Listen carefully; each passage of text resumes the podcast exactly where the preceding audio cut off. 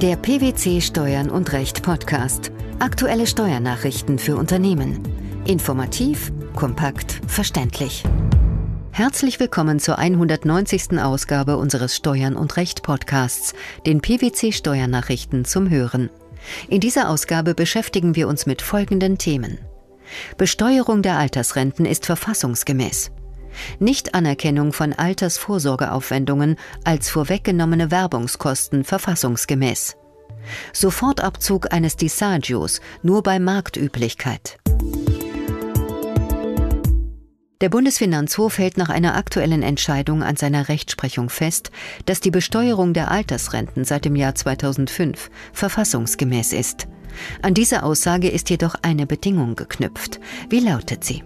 Die seitens des Bundesfinanzhofs geäußerte Bedingung ist, dass die Verfassungsmäßigkeit nur besteht, wenn nicht gegen das Verbot der doppelten Besteuerung verstoßen wird. Welchen Sachverhalt hatten die obersten Finanzrichter hinsichtlich der steuerlichen Behandlung von Altersrente zu klären? Im entschiedenen Fall bezogen der Kläger und seine 2014 verstorbene Ehefrau im Streitjahr 2009 Renteneinkünfte aus der gesetzlichen Rentenversicherung. Den steuerfreien Teil der Altersrenten ermittelte das Finanzamt nach den einschlägigen Vorschriften des Einkommensteuergesetzes. Im finanzgerichtlichen Verfahren machte der Kläger daraufhin geltend, dass die Besteuerung der Sozialversicherungsrenten verfassungswidrig sei. Was genau war der Vorwurf? Der Kläger war der Auffassung, dass das Urteil des Bundesverfassungsgerichts vom 6. März 2002 zur Verfassungswidrigkeit der früheren Rentenbesteuerung teilweise auf falschen Daten beruhe. Überdies sei die steuerliche Entlastung seiner Altersrente geringer als die steuerliche Belastung der von ihm und seiner Frau geleisteten Vorsorgeaufwendungen. Der Bundesfinanzhof hielt dennoch an seiner Rechtsprechung zur Verfassungsmäßigkeit der Rentenbesteuerung fest und stellte klar, dass der Kläger mit seinen Einwendungen gegen die Richtigkeit einer verfassungsgerichtlichen Entscheidung im Revisionsverfahren nicht gehört werden könne. Welchen Grund gaben die Richter hierfür an? Die im Bundesgesetzblatt veröffentlichte Entscheidungsformel eines Urteils habe Gesetzeskraft. Ob im konkreten Streitfall gegen das Verbot der doppelten Besteuerung verstoßen worden ist, konnte der Bundesfinanzhof wegen fehlender Feststellungen des Finanzgerichts zu diesem Punkt nicht beurteilen.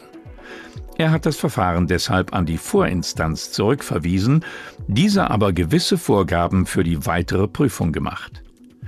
Der BfH hat dabei darauf hingewiesen, dass bei der Berechnung einer möglichen doppelten Besteuerung das Nominalwertprinzip zugrunde zu legen ist. Der zweite Beitrag unseres heutigen Podcasts befasst sich ebenfalls mit dem Thema Verfassungsmäßigkeit. Es geht um eine Verfassungsbeschwerde gegen die Nichtanerkennung von Altersvorsorgeaufwendungen als vorweggenommene Werbungskosten. Wie das Bundesverfassungsgericht unlängst mitteilte, ist diese Beschwerde erfolglos. Mit zwei am 20. Juli veröffentlichten Beschlüssen hat die erste Kammer des Zweiten Senats zwei Verfassungsbeschwerden gegen die steuerliche Behandlung von Altersvorsorgeaufwendungen im Geltungsbereich des Alterseinkünftegesetzes vom 5. Juli 2004 nicht zur Entscheidung angenommen. Mit welcher Begründung wurden die Beschwerden abgelehnt? Die gesetzgeberische Qualifizierung von Altersvorsorgeaufwendungen als Sonderausgaben und die vorgesehene höhenmäßige Beschränkung des Sonderausgabenabzugs seien verfassungsrechtlich nicht zu beanstanden. Die Frage des Verstoßes gegen das Verbot der Doppelbesteuerung kann erst in den Veranlagungszeiträumen der Rentenbesteuerung zum Gegenstand der verfassungsrechtlichen Beurteilung gemacht werden. Wie erläuterten die Richter ihre Entscheidung?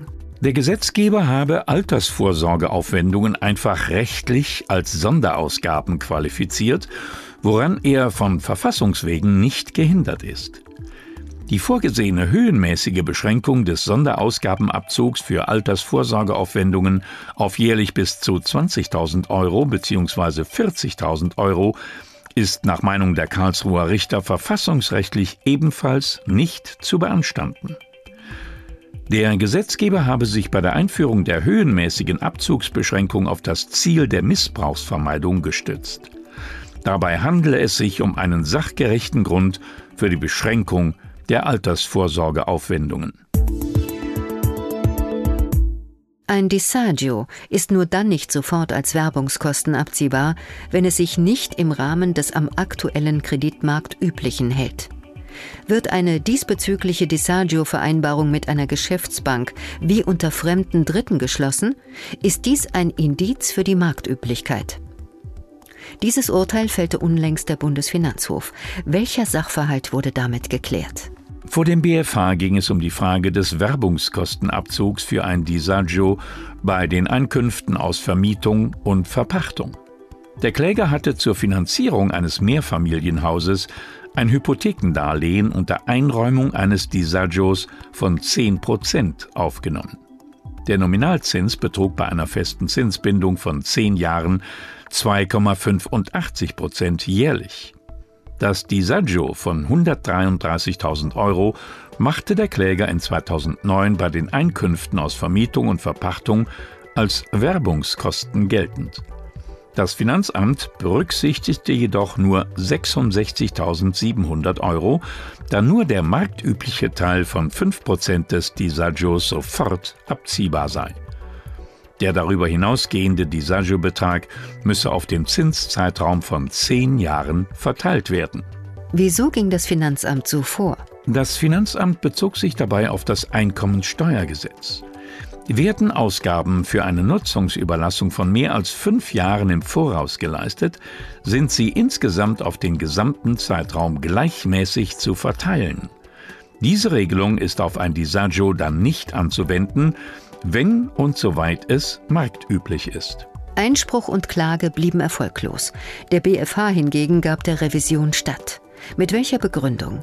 Die Marktüblichkeit eines Disagios ergebe sich aus dessen Höhe im Verhältnis zur Höhe und Laufzeit des Kredits und anhand der aktuellen Verhältnisse auf dem Kreditmarkt, bezogen auf das konkret finanzierte Objekt. Die Marktüblichkeit an einen festen Zinssatz zu koppeln, komme insoweit nicht in Betracht. Abzugrenzen ist das marktübliche Disagio mithin von ungewöhnlichen Gestaltungen, die sich nicht in dem auf dem aktuellen Kreditmarkt üblichen Rahmen halten. Wann dies der Fall ist, sei eine Frage der tatrichterlichen Würdigung. Wie war die Lage im konkreten Fall? Wird eine Zins- und Disagio-Vereinbarung, wie hier, mit einer Geschäftsbank wie unter fremden Dritten geschlossen, indiziert dies die Marktüblichkeit. Angesichts der üblichen Pflicht von Geschäftsbanken zur Risikokontrolle sind mit einer Geschäftsbank vereinbarte Zinsgestaltungen regelmäßig als im Rahmen des am Kreditmarkt üblichen zu betrachten. Diese Vermutung kann widerlegt werden, wenn besondere Umstände vorliegen, die dafür sprechen, dass dieser Rahmen verlassen wird.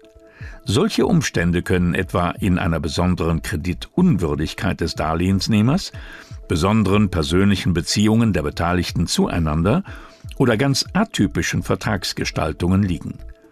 Das Finanzgericht hätte, um die Vermutung der Marktüblichkeit zu widerlegen, die Einzelumstände der Vertragsgestaltung prüfen müssen, was jedoch nicht erfolgt ist. Die Verfassungsmäßigkeit der Besteuerung von Altersrenten, die Verfassungsmäßigkeit der Nichtanerkennung von Altersvorsorgeaufwendungen als vorweggenommene Werbungskosten sowie die sofortige Abzugsmöglichkeit eines Desagios als Werbungskosten bei Marktüblichkeit. Das waren die Themen der 190. Ausgabe unseres Steuern und Recht Podcasts, den PwC Steuernachrichten zum Hören. Wir freuen uns, dass Sie dabei waren und hoffen, dass Sie auch das nächste Mal wieder in die PwC Steuernachrichten reinhören. Steuerliche Beiträge zum Nachlesen finden Sie in der Zwischenzeit unter blogs.pwc.de slash steuern und recht.